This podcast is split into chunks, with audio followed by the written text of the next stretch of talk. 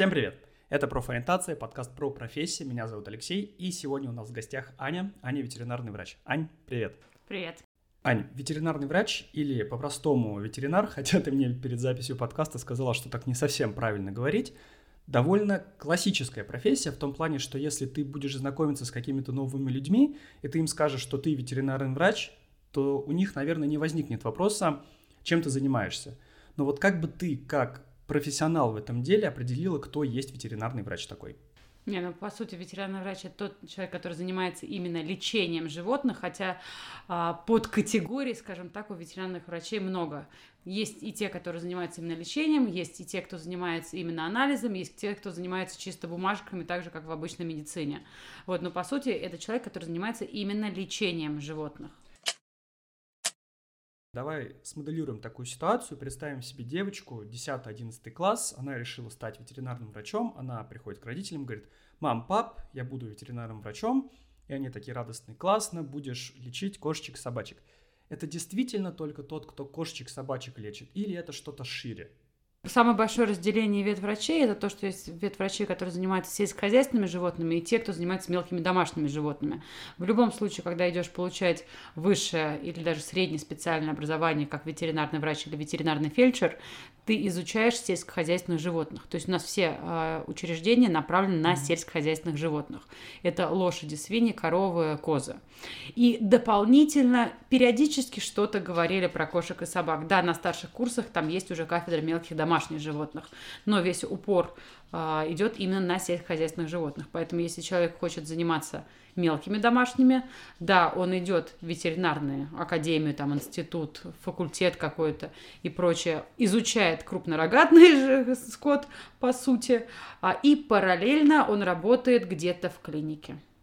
Потому что опыт с мелкими домашними животными получишь, к сожалению, только там. А, то есть у нас нет такого, что вот... У нас есть э, эти кафедры, но, опять же, на старших курсах. То есть там первый э, курс будете проходить анатомию. Вы будете там, ну, например, из 40 часов вам будут 35 рассказывать про сельскохозяйственных животных, а потом оставшиеся часы скажешь, ну, есть кошки, собаки, вот а, картинка. Ну, вот, поэтому направлено это все-таки сельскохозяйственное. Даже посмотреть Скрябинку, это главный, грубо говоря, в Москве институт, который ветеринарный, именно ветеринарная академия. Это сельскохозяйственная академия. А, то есть я понял. Ну вот давай тогда к этому тоже перейдем. Смотри, такой вопрос. Представим себе, да, тоже вот у нас а, ученица та же самая, она определилась, все, да, родители тоже ей дали одобрямс, да, сказали, что окей, классная профессия. И вот какой у нее маршрут? Ну, понятно, в школе она, наверное, биологию, химию выбрала, да, наверное, экзамен? Тут надо смотреть, каждый год, к сожалению, меняется. А, я даже могу рассказать на своем примере. Да. Я определилась после девятого класса, куда я иду. И, соответственно, 10-11 класс я занималась подготовкой именно к вузу. А, я ездила на курсы при институте дополнительные. У нас первый год на курсах мы проходили русский, биологию и химию, потому что эти экзамены были вступительные. А когда уже училась в 11 классе, на вступительные экзамены химию убрали, и вместо нее поставили математику. И у нас вступительные были русский, математика, биология. Но в любом случае химию, кто поступает, знать надо, потому что химии будет много в институте. Uh-huh что будет на вступительных экзаменах, все-таки там плюс-минус меняется. Но биология всегда остается. А смотри, вот, допустим, выбрала она экзамен, да, все, ну, сдала там условно, да, вузы. У нас вот сколько вузов, вот насколько ты знаешь этих вузов у нас ну, в Москве, там, может, не в Москве где-то? У нас очень много вообще в стране все-таки вузов. Угу. А, наверное, первые позиции занимает это Москва, Питер.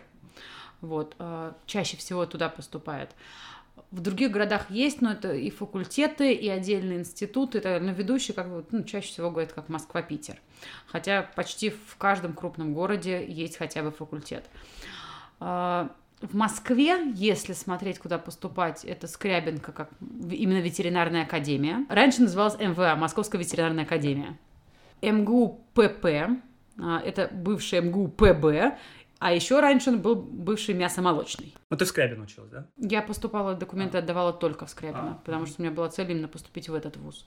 Окей, супер. А, смотри, ну ты тоже уже про это немножко сказала. А, получается, ты поступаешь, и это сельское хозяйство, да? То есть это козы, крупнорогатый скот, а мелкорогатый скот, я не знаю, как правильно это называют. А, в любом случае, больше упора Академия делает на этих животных, потому что они готовят профильных специалистов по сельскохозяйственным животным. И, к сожалению, очень много преподавателей было в старой закалке, которые всегда говорят, что вы в своих там клиниках не кошек, собак лечите, а полы только моете. Uh-huh.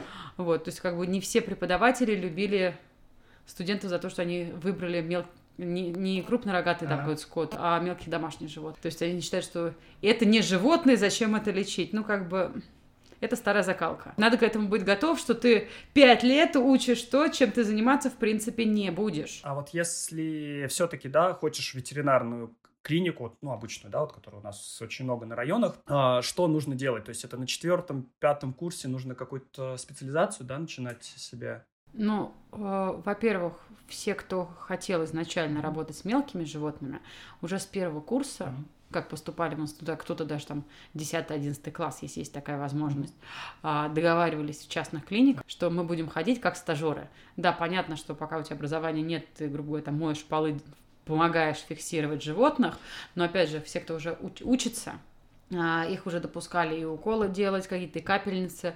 Ведь, во-первых, ты понимаешь, что тебя ждет в дальнейшем. Ты понимаешь принцип работы. Ты уже видишь все плюсы и минусы и специфику этой профессии. И, к сожалению, очень много кто приходил работать в клинике, отработав там месяц, говорил, что м-м, лечебка не мое. То есть они оставались в ветеринарии, но уходили немножко в другие направления. То есть кто-то, например, уходил в лабораторию, им было интересно именно лабораторное исследование. Кто-то уходил как диетология отдельно, грубо говоря, в компании, которые занимаются кормами. То есть это тоже там вид врачи сидят. Все рационы пишут врачи. То есть а, есть э, торговые представители, это тоже все ветврачи. Да, банально, если вы придете в какой-нибудь там четыре лапы или Бетховен, у вас будут продавцы-консультанты в одной форме, а в ветаптеке стоит человек в другой форме, потому что это ветврач. Вот он должен быть с ветеринарным образованием, он продает лекарства. А. То есть э, многие ушли из лечебки как таковой, потому что ну, тяжело. Это большая специфика. Хорошо, сейчас, кстати, к этому вопросу чуть попозже вернемся, про то, что тяжело, э, большая специфика. Хотел такой вопрос задать. Смотри, вот ты студент, да, э, ты решил, что ты хочешь именно с мелкими, да, домашними животными. Ты что, просто приходишь в клинику и говоришь, хочу быть у вас стажером? А, во-первых, институты предлагают сами, куда сходить а. на стажировку. Каждый институт с кем-то там, с какой-нибудь клиникой да сотрудничает. Например, Скрябинка, она сотрудничает там со своим доктором. Очень многие именно проходили там и практику, угу. и просто работают. Спокойно брали всех там с первого-второго курса. А, много кто работал. Большая часть, вот все, кто у нас сейчас в лечебке именно, они все угу. работали с первого-второго курса. И потом ты там остаешься, как правило, наверное. Ну, чаще всего там же и остаются, угу. максимум переходят там в другую сеть клиник или угу. просто в другую клинику. Но чаще всего все, кто вырос в каком-то своем как бы, лечебном учреждении, там же до врача дорастают. А ты вот приходишь, ты, а, смотри, был, не знаю, стажером, ассистентом, да, пока ты был в институте, ты получил образование, ты приходишь, получается, и ты сразу врачом становишься, или ты еще какое-то время ассистентом? Тут э, есть специфика ветеринарной медицины и человеческой медицины. Потому что человеческая медицина, вот вы закончили институт, у вас аспирантура, вы при больнице проходите mm-hmm. и так далее. Ветеринария чаще всего как? Уже тебя там ждут как врача сразу, потому что они знают, что ты уже выучен.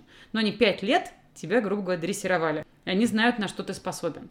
А, да, очень часто есть люди, которые отучились в институте и потом еще лет пять работают ассистентами. Не всегда это из-за того, что там человек что-то не понимает, он глупый и прочее. Иногда кому-то так спокойнее мы с тобой говорили сейчас про институт, а вот а, ну, в человеческой медицине, наверное, это правильно говорить так, в человеческой медицине, вот, есть такой момент, что можно пойти через а, колледж, ну, то есть там ты учишься сначала на младший медицинский персонал, Сестр, да, на сестринское дело, дело, а потом ты уже можешь там институт или отработав а, в клинике, да, какое-то количество лет, ты можешь потом тоже пойти на врача учиться. Вот в ветеринарке есть такой вот колледж? колледжи? Есть колледжи, их не так много, также, ну, как бы специфика профессии. А, да, очень здорово, кто идет через колледж.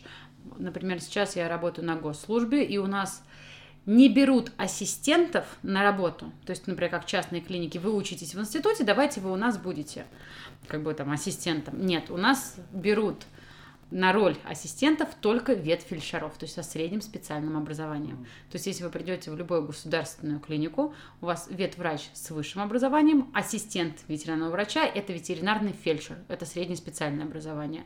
Сейчас бы, наверное, если бы я выбирала, как идти учиться, я бы, наверное, не 11 лет училась и поступала бы в институт, потому что все-таки 5 лет института, когда ты учишь сельскохозяйственных животных, все-таки время теряется, потому что там 5 дней, грубо говоря, учишься, 2 дня ты работаешь. Я бы все-таки, наверное, шла именно в колледж, получала бы ветфельдшера, а, основу саму. И уже поступая в институт, возможно, это какое-то вечернее очно-заочное или даже заочное. Ну, надо смотреть, какой институт предоставляет заочку uh-huh. сейчас, потому что Москва несколько лет назад отказалась от заочки у ветеринарных врачей. У медиков нету заочки, у ветврачей в некоторых вузах есть заочка.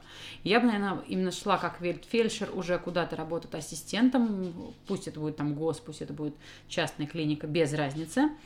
А, в плане смотришь просто по врачам, по оборудованию, по уровню заведения. И параллельно бы получала высшее образование. Так тоже возможно, это, наверное, даже будет побыстрее, у тебя больше опыта будет на выходе. А вот ты сказала про работу а, в частной и в гос. Разница а... между частной и государственной. Тут надо смотреть на самом деле по уровню учреждения, потому что, например, какие-то частные клиники будут иметь больше финансов, чтобы купить более лучшее оборудование, какие-то меньше, даже по частным. Но опять же, у кого-то будет лучше врачи, у кого-то хуже. То есть а, не всегда там показатель внешней клиники будет говорить, что клиника хорошая. Mm-hmm. То есть тут в зависимости от знаний врачей, а, от цели клиники. Потому что есть узконаправленные, опять же, клиники, mm-hmm. есть клиники общие, которые делают, в принципе, все, но по чуть-чуть. То есть нет узкопрофильных врачей. В государственной то же самое. В государственной есть прям филиалы, где много оборудования, много узкоспециализированных врачей и так далее, то есть которые идут наравне с какими-то крупными ветеринарными центрами, а есть, э, грубо говоря, как веткабинеты, то, mm. где сидит один дежурный врач. Э, разница, скажем так, между государственной и частной больше на документах. То есть, например, какие-то документы на выезд животных, а, на карантинные меры, это только государственные врачи могут делать. Частники не имеют права. Но, опять же, если вы идете именно в лечебное дело, они будут и там, и там одинаковые. Зарплаты где выше, в частную, в гос? А везде по-разному. То есть, опять же, если ты врач общей практики, ну, грубо говоря, терапевт с небольшим навыком хирургии. То есть делать какие-то простые операции, манипуляции, там, кастрация, стерилизация, поставить дренаж, зашить ранку, а, у тебя будет одна зарплата. Что там, что там. Если ты узкопрофильный специалист, у тебя будет другая зарплата, соответственно. То есть и насколько ты востребованный специалист. А тут надо выбирать, что тебе нравится. Ну, ну например, если смотреть, кто-то хочет быть ратологом, правильно, конечно, говорить, что это врач по экзотическим животным, но вот если вы хотите лечить хомяка, а, у нас мало врачей, кто хорошо умеет лечить хомяков, грубо говоря, у них зарплата высокая. Но надо рассчитывать на то, что не каждый владелец готов там отдать 2-3 тысячи за прием хомяка, который стоит 300 рублей. Ну, то есть, ну вы специалист хороший, неврологи те же самые, то есть как бы есть животные с неврологическими проблемами. А, неврологи будут востребованы всегда. Это очень узконаправленная специфика. И, по сути, все врачи общей практики отправляют, если ну, самого не получается, uh не хватает знаний, не потому что врач там глупый, но это не его профиль. Он отправляет к узконаправленным специалистам. Вы пришли к терапевту, терапевт вас посмотрел и или дал направление, или назначил лечение. Вот, но опять же, к узкому специалисту вам будет тяжелее записаться. У них, соответственно, оклад будет больше, но опять же в зависимости от того, где вы работаете. А, в Москве будет зарплата больше, чем в регионе. Какой бы вы профессионал бы не были. А самое интересное, что врачи, которые занимаются сельскохозяйственными животными, порой получают намного больше, чем те, которые занимаются мелкими домашними. Они востребованы, их не хватает. А, и у нас конкуренция будет у ветврачей по мелким домашним больше. Это совсем уже другая ветеринария. И вы будете готовы, скажем, к тому, что там меньше что-то лечат, потому что там есть экономическая целесообразность. А. Здесь-то владелец будет до последнего лечить, там, кошечку, собачку, если финансы, скажем так, позволяют, и желание а. позволяет. Вот, а, например, корова, которая сломает э, конечность себе, ну, мало кто будет оперировать корову, ее скорее пустят, простите, на мясо. Мы когда учились в институте, у нас все преподаватели говорили, что в хозяйстве есть зоотехник, есть ветврач. Если в хозяйстве хороший зоотехник, который следит за всем, то ветврачу практически нечего делать в хозяйстве. Ну, это, по сути, прививки он будет делать, ну, и профилактический осмотр. Лечь-то действительно там все-таки меньше всего. Вот, ну, будет прием, но не так интенсивно, как с кошками и собаками. И вариации того, что вы будете лечить, тоже будет меньше, потому что у вас один вид животного. Начнем с этого. Поэтому, если кто-то выбирает ветеринарию, тут надо понимать, с кем вы хотите работать. Хотите ли вы там в лечебном отделе работать или все-таки на бумажках, скажем так, сидеть. Mm-hmm. И выбирать, наверное, я бы даже выбрала какую-то узкую направленность потому что это сейчас очень актуально, ветеринария не стоит на месте, очень много исследований проводятся, конференции и так далее, а, очень много новых схем работы. Если раньше там лечили, а, скажем так, по-простому и одинаково все, угу. сейчас, потому что не было даже анализов банальных.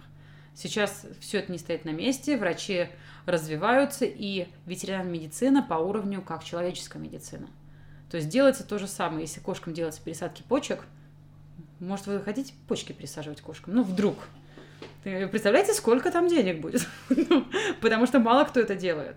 Но это начали уже делать. То есть в Москве это клиники 3 или 4, кто этим занимается сейчас. Но занимается. Потому что кому-то нравится одно, кому-то другое. У нас несколько человек ушли на физиотерапию с животными. Они плавают, бегают э, с кошками, собаками, восстанавливают после поля травм, помогают им похудеть и так далее. Вот они кайфуют с этого. Ветврачи в гидрокостюмах на беговой дорожке в бассейне. То есть э, к тебе не приходит животное, которое тебе надо выяснять, а что случилось, а давайте соберем анализы, там какие-то процедуры делать и прочее. Тебе уже пришли животным с диагнозом, и ты проводишь с ним физиотерапию. Вот, просто физиотерапия тоже отличается. У каждого животного в определенной какой-то там а, ситуации, в диагнозе mm-hmm. и прочее вернемся к этой нашей ученице, а вот она какими психологическими качествами должна обладать, чтобы стать ветеринаром, там, или какие воспитать? Во-первых, человек должен быть очень стрессоустойчивый, он должен уметь абстрагироваться от некоторых ситуаций, в чем-то должен быть хладнокровный. Потому что, к сожалению, очень тяжело доносить какую-то информацию до владельцев, особенно неприятную, когда владелец начинает реветь. А такое, к сожалению, очень часто. То есть надо сохранять спокойствие, пытаться очень тонко, спокойно объяснить.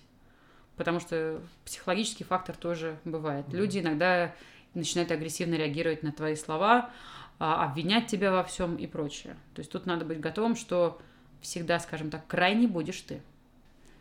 Когда приходят со словами там две недели животное не ест, дайте нам таблеточку, ты объясняешь, что надо сдать анализы, ты будешь самый плохой, потому что ты выкачиваешь деньги, вот, вы не дали таблеточку, а в интернете мы прочитали. Вот, и в лучшем случае вы просто на Яндексе найдете про себя отвратительный отзыв. В лучшем случае. А в худшем вам будут звонить и угрожать. Вот, такое тоже, к сожалению, бывает. Да, вот, ну просто люди чаще, когда плохо себя чувствуют, сами обращаются. Да. А у животных чаще обращаются люди уже в финальных стадиях. То есть они не замечают, что животному плохо. Особенно, например, если там несколько животных в квартире, вы не обратите внимания, кто там пописал, угу. кто покакал, кто больше съел, кто меньше. Тем более, если вы там работаете целый день, вы приходите вечером. Ну, вышли mm-hmm. все, вышли. А кто сколько там съел за день, не обратите внимания. Поэтому чаще всего уже обращаются к животные в тяжелом состоянии. Есть же клиники, я не знаю, как у тебя, да, клиники же ночные, и тоже врач дежурит. Я работала раньше да. в суточной клинике. Вот, причем, наверное, самое обидное в этом, когда ты думаешь, что ночью, если придет кто-то на прием, то это будет экстренный пациент. Нет, а, экстренных пациентов ночью, к сожалению, для врача, наверное, к сожалению, меньше, для владельцев, там, к счастью, а, что их мало. Чаще ночью приходят там коготочки подстричь, вакцинацию сделать. Вот, то есть тяжело, потому что ты уже отработал там целый день с большим потоком животных, плюс обычно там есть стационар в таких клиниках. А, но в сетевых у каждого врача своя обязанность. То есть кто-то на приеме, кто-то в стационаре, ну и так далее. То есть узкая специфика у каждого врача есть. Если это брать как маленькая какая-то районная клиника, где один врач выполняет обязанности нескольких врачей, ну, здесь будешь как белка в колесе. Поэтому в 3 часа ночи, когда тебя разбудят когти подстричь, ты не очень будешь счастлив. Давай вот как раз таки про то, что счастлив и несчастлив, да, про вот эту профессию. Что тебе нравится? Мне изначально нравилась медицина. И я изначально думала, что пойду куда-то в медицинский. А потом уже, ну, в девятом классе начала думать, в, какую, в какое направление медицины я пойду. И мне просто предложили, а не хочешь ветеринарию? И когда ты думаешь, ну, медицина, медицина, животных ты любишь, они поприятнее людей. Вот, что, наверное, многие ветврачи думали, что работать ветврачом – это работать с животными, а не с людьми. Нет, работать ветврачом – это работать с людьми и немного с животными. Только если ты не врач Арита. Ну, это интенсивная терапия, грубо говоря, реанимация. Вот, там Владельцев нету. Вот. Если ты работаешь на приеме, ты работаешь, по сути, с владельцем. Но а, ты можешь подойти и погладить котенка. В больнице ты не подойдешь, не погладишь пациента. Ну, здесь а, очень много милых моментов, а, интересных каких-то, они приятные. Мне кажется, это можно сравнить с людьми, кто работает там в педиатрии, там приходят маленькие дети, там в роддомах работают. То есть, когда что-то маленькое и милое, здесь то же самое. Вот, ну как бы, если ты любишь животных, да, но надо быть готовым, что животные не всегда милые, они агрессивные. Вот, э, есть животные невоспитанные. Надо быть готовым, что тебя покусают, описывают, обкакивают и так далее. То есть, ну, как бы... Потому что вы, когда придете, грубо говоря, первый раз в клинику стажером, вам скажут, вот там собачку накакала, иди убери. И это, в принципе, нормально. То есть ты должен быть готов не к тому, что ты в белом халатике с котеночком на руках улыбаешься. Нет. То есть розовые очки по поводу того, что все так прекрасно в ветеринарии, нет. Давай тогда сейчас уже потихонечку, да, к концу подходить. Давай такой интересный случай из твоей практики запоминающийся. Ну, наверное, тут надо с двух сторон рассматривать интересный случай для врача какой-то, э, когда, например, кто-то не смог поставить диагноз или там все несколько недель пытались поставить диагнозы, брали кучу анализов, и наконец-то, когда выяснили причину, да, вот там здорово, но это интересно врачу. Веселее слушать истории, когда владельцы что-то не знали и ну, опростоволосились, что ли, как бы сказать. А, и обычно как раз это ночные визиты, а, пьяные люди, иногда просто люди, которые думали по-другому. То есть у нас, например, был случай, когда в 3 часа ночи к нам прибежали с котом. Женщина перепугалась, потому что он ночью пришел в кровать, она его начала гладить и нашла у него опухоль. Вот. Э, когда мы показали, что это пись кота, ей было очень стыдно, что в 3 часа ночи она принесла кота врачам показать, грубо говоря, пипу кота. Вот, ну, все посмеялись. Ну, как бы тут ничего такого нет, человек испугался. Мужчина пришел с собакой, что собаку укусил клещ, а сезон клещей был как раз-таки. Говорит, пытался выкрутить клеща, у него не получилось. Пришел именно за помощью, чтобы удалили клеща. Нас врачи смотрят, а это не клещ, это сосок. То есть целый день владелец крутил собаке сосок. И когда мы объясняем, что это не клещ, а сосок, нам от мужчины прилетает фраза, ну, это же кабель. Мы говорим, у вас есть соски? Он говорит, да. И вот тут секунд 30 ты ждешь, когда человек додумает вот эту вот логическую цепочку. Вот, поэтому все-таки биологию всем надо учить в школе. Ну, это так, веселых случаев много на самом деле. А, очень здорово, когда приходят животные, и им подходит имя. У нас там есть рыжий кот, его зовут Медок. Абсолютно белый пушистый пес, его зовут Коврик. Ну, реально как половой коврик какой-то валяется. А, как животных назовешь, так они как бы и поплывут, скажем так, потому что в один день у нас прилетело два кота, в прямом смысле прилетело, была жара, люди открывают окна, сеток нету, кошки вылетают. Но они интересуются, что на улице, к сожалению, падают. А, ну, владельцы были с чувством юмора, потому что они пришли, у одного кота зовут Голубь, у другого Гагарин. Тут врач уже стоит, думает, главное не заржать. И очень облегчает, когда владелец первый начинает ржать. Вот, ну, как бы это вот приятные какие-то моменты, они интересные, смешные, они запоминающиеся. А, трагические моменты тоже запоминающиеся, это, ну, как бы всегда опыт, у каждого врача есть свое кладбище, у онкологов оно самое большое, наверное, но всегда положительные моменты все-таки лидируют. Но, опять же, надо готовы быть ко всему. Ань, спасибо тебе большое, было очень интересно. Я думаю, слушателям тоже будет интересно. Спасибо. Наверное, может быть, даже до встречи. До встречи. И небольшой по скрипту. Уже после записи подкаста Аня сказала, что она с радостью ответит на ваши вопросы. Поэтому, если у вас появились какие-то уточнения, присылайте их на нашу почту, она будет в описании. Если вопросов будет достаточно много, мы запишем спецвыпуск с Аней, где она будет отвечать на ваши вопросы. Ну а пока вы над ними думаете, подписывайтесь на нас на Яндекс подкастах, на Apple подкастах, на Google подкастах. Ставьте нам все звездочки, пальцы вверх, все плюсики, в общем, различные положительные оценки. Подписывайтесь на наш телеграм-канал «Кем станешь, когда вырастешь», ссылка есть в описании. Там будут дополнительные различные материалы и различные анонсы. До встречи в следующих выпусках.